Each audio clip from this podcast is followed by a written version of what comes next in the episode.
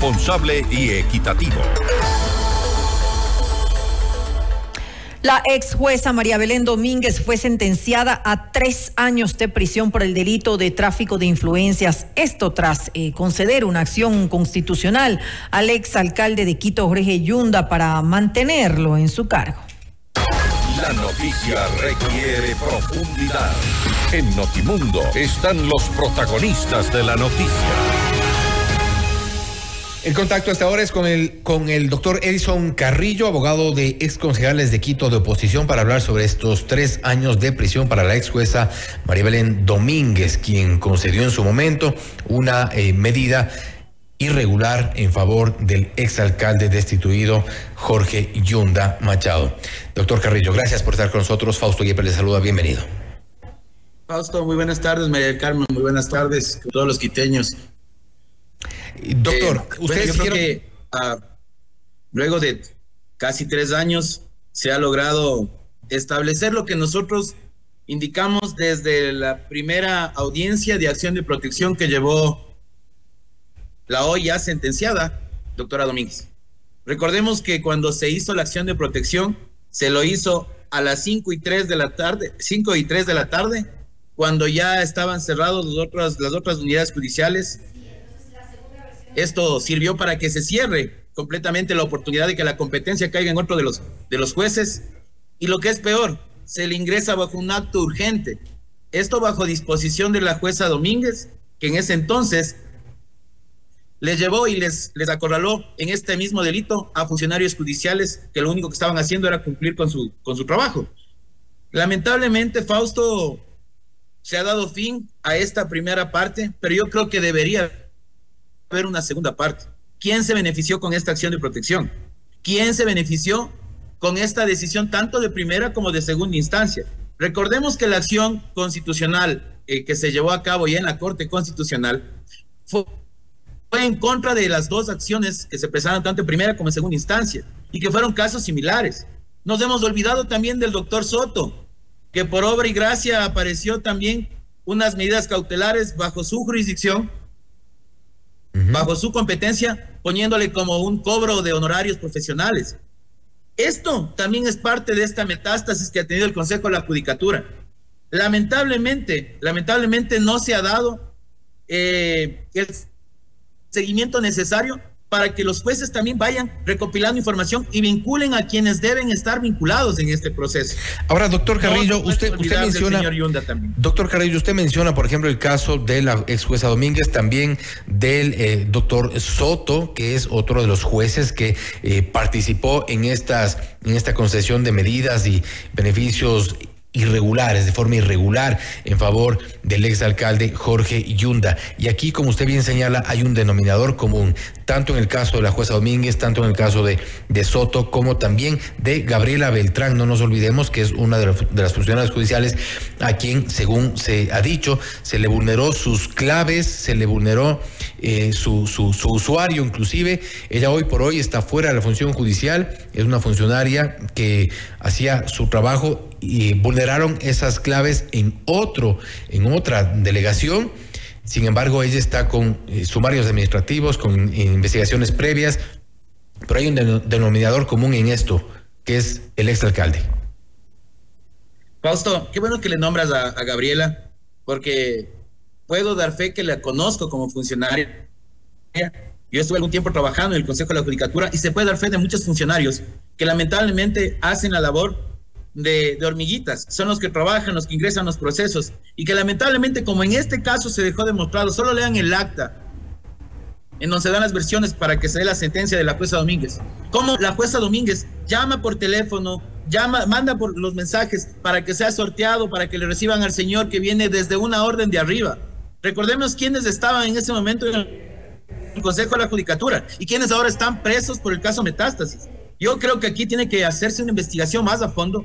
Diana Salazar no pudo haberse quedado solamente con este pedacito del, delito, sino tiene que investigarse.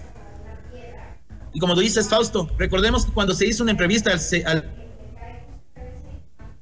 movido Jorge Yunda, claramente fue, yo no sé, porque esa acción de protección la firmó él, no firmó con ningún abogado, solo la firmó él. como persona natural. Y cuando alguien le preguntó, pero usted recuerda la acción de protección que ingresó en la, en la unidad judicial de Quitumbe, dijo, no sé, tantas acciones que he presentado. Así de descarada fue la respuesta. primero, primero le endosó el tema a su abogado cuando se detectó que era la firma de él. Se le dijo en qué momento, eh, a qué a qué momento fue o llegó hasta la delegación, hasta el, complejo judicial en, Quitumbe y tampoco recordaba. Y esto es parte de todas estas irregularidades eh, que fueron para entonces eh, habituales, parte de las acciones del exalcalde Jorge Yunda. Y me refería justamente a eso, a este denominador común en los tres casos de la jueza Domínguez, la ex jueza Domínguez, hoy eh, condenada a los tres años por este tráfico de influencias, de Soto y también de la funcionaria Gabriela Beltrán. Y hago énfasis en esto porque son quienes han pagado, terminan pagando esta factura producto de estas irregularidades. El delito de cohecho, y hago referencia al delito de cohecho como un delito de doble vía, porque para el cohecho existe la persona que propone entregar esta dádiva al funcionario y el funcionario que exige o recibe a cambio de el tráfico de influencias es un delito similar. Alguien debió haber ofrecido para beneficio o beneficiarse de, y sabemos con nombre y apellido quién fue. Lamentablemente, todo se quedó en una Gabriela Beltrán destituida, una Gabriela Beltrán con sumarios, en una jueza Domínguez con una pena mínima, porque recordemos que la pena máxima fue la que debió haberse aplicado aquí, que son de cinco años, y que lamentablemente ahí solo se le está haciendo pagar tal vez un proceso judicial o un, una mal, un mal accionar donde el Consejo de la Judicatura con la Fiscalía fueron los que impulsaron, pero aquí le fallaron a Quito estos jueces, porque nos tuvieron casi un año esperando lo que al final tuvimos razón siempre. Se cometió un ilícito en la acción de protección que se presentó ante la jueza Domínguez. Recordemos, Fausto, que en la acción de protección ya se presentó un informe que realizaron, el que realizaron en el Consejo de la Judicatura tuvo un peritaje que se realizó que decía que fue mal llevado el proceso, que no debió haberse sorteado como se sorteó. De igual manera pasó con el juez Soto. Son lamentablemente cosas que le llevaron a Quito a caer en un hueco profundo que afortunadamente en 18 meses de la siguiente administración se pudo llegar a una tranquilidad y donde se pudo llegar a recuperar el tiempo perdido. Pero pues lamentablemente también así hubieron muchos tiempos que se perdió con esta lamentable administración de y para, para poner precisamente en contexto esta parte que usted menciona de una de estas irregularidades eh, eh, que, que, han salpicado a los funcionarios judiciales, eh, precisamente revista Plan B, el portal Plan B recoge en una de esas partes, por ejemplo, el 17, el 7 de julio del 2021, una funcionaria ingresó una solicitud en el sistema automático del trámite judicial, en el SATE, conocido así, como un procedimiento verbal sumario relacionado con otro caso que se ventilaba en el 2017. Este último proceso correspondía a una acción de protección que había presentado Jorge Yunda en contra de directivos del Nacional. Es decir, de alguna forma se dieron modos para este tipo de mañoserías y meter una, una, una acción y que evidentemente le permitía y le permitió para perdón entonces. interrumpirte, perdón interrumpirte, pero es, es básico saberlo. El juez o los jueces, por no dar nombres, sabemos que estuvieron mezclados con metástasis por acciones de protección manipuladas. ¿Sí? el modo operando que tenían estas personas era simple. ¿Cómo hago que caiga justo donde Fausto, el juez Fausto que quiero que caiga ahí? Era simple. Lo proponían porque bajo el proceso que tú estabas siguiendo, simplemente se ponía uno de honorarios profesionales.